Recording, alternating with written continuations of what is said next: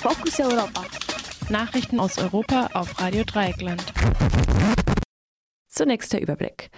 Siemens hält einen umstrittenen Auftrag für Kohleminen in Australien fest. Neue Norm für Dieselfahrzeuge mit Feinstaublöchern.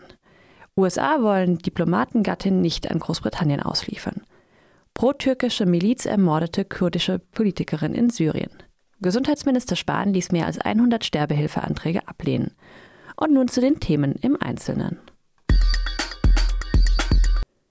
Auf Twitter hat der Vorstandschef von Siemens, Joe Keser, mitgeteilt, dass Siemens weiterhin Signalanlagen für die Bahnverbindung eines Megakohleprojekts in Australien liefern will. Der indische Konzern Adani will mit dem aus mehreren Minen bestehenden Projekt Carmichael bis zu 60 Millionen Tonnen Steinkohle im Jahr in Australien fördern. Auf ein Kilo Steinkohle kommen mehr als drei Kilo des Treibhausgases CO2.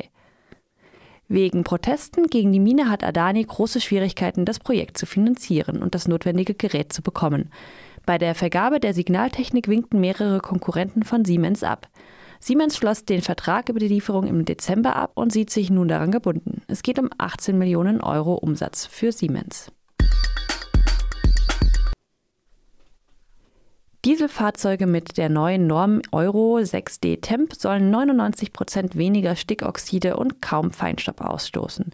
Um ein Verstopfen der Filter zu verhindern, müssen diese aber von Zeit zu Zeit ausgebrannt werden. Das geschieht je nach Fahrweise etwa alle 500 Kilometer.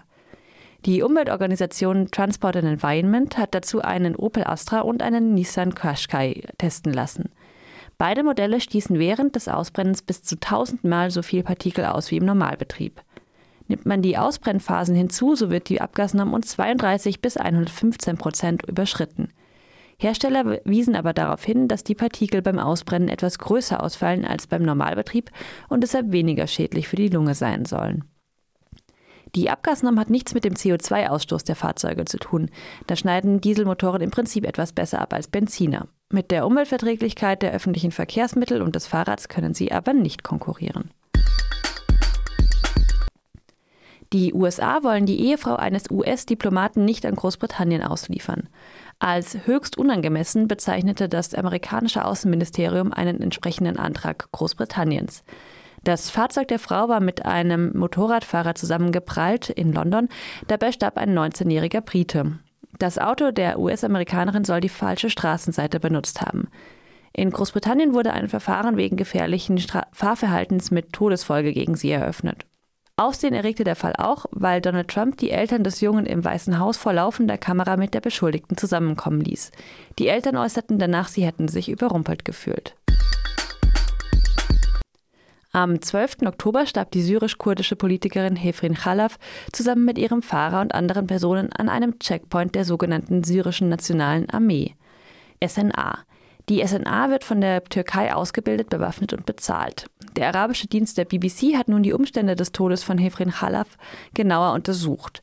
Die BBC kommt zu dem Ergebnis, dass Khalaf gezielt ermordet wurde. Einige Tage zuvor hatte der US-Präsident Donald Trump die, der Türkei grünes Licht für den Einmarsch in Nordsyrien gegeben, angeblich um Terrorismus zu bekämpfen. Hefrin Khalaf wusste anscheinend nicht, wie weit die Söldner der Türkei schon vorgedrungen waren. Ihr Auto benutzte eine Straße, die in etwa 30 Kilometer Abstand parallel zur Grenze verläuft. Dort traf sie überraschend auf einen neuen Checkpoint. Das Fahrzeug wurde mit Schüssen gestoppt. Die BBC wertete nun ein Video aus, das die Situation im Anschluss an die Schüsse zeigt. Auf dem Video ist die Stimme einer Frau zu hören. Hefrins Mutter hat sie als die Stimme ihrer Tochter wiedererkannt. Später wird gezeigt, wie mehrfach auf eine am Boden liegende Person geschossen wird. Hefrin Khalafs Leiche wies 20 Schussverletzungen auf. Ein Bauer aus der Gegend bestätigte gegenüber der BBC den Mord. Hefrin Khalaf gehörte der Partei Zukunft Syriens an. Sie warb für einen demokratischen Staat ohne ethnische Unterschiede, wie sie die pro-kurdischen Parteien machen. Die BBC macht für ihren Tod eine Untergruppierung der sogenannten syrischen Nationalen Armee verantwortlich, die sich die Freien des Ostens nennt. Nach einem Bericht des Tagesspiegels hat der Gesundheitsminister Jens Spahn insgesamt 102 Anträge auf Sterbehilfe ablehnen lassen. In 31 weiteren sei noch keine Entscheidung getroffen worden. 24 Patientinnen starben, während sie auf eine Entscheidung warteten. Im März 2017 hatte das Bundesverwaltungsgericht entschieden, dass Patientinnen, die in extremen Ausnahmefällen ihren Tod wünschten, der Zugang zu tödlichen Mitteln nicht verwehrt werden dürfe. Spahn will jedoch das Urteil des Bundesverfassungsgerichts zum Sterbehilfeverbot abwarten. Die Entscheidung wird am 26. Februar erwartet.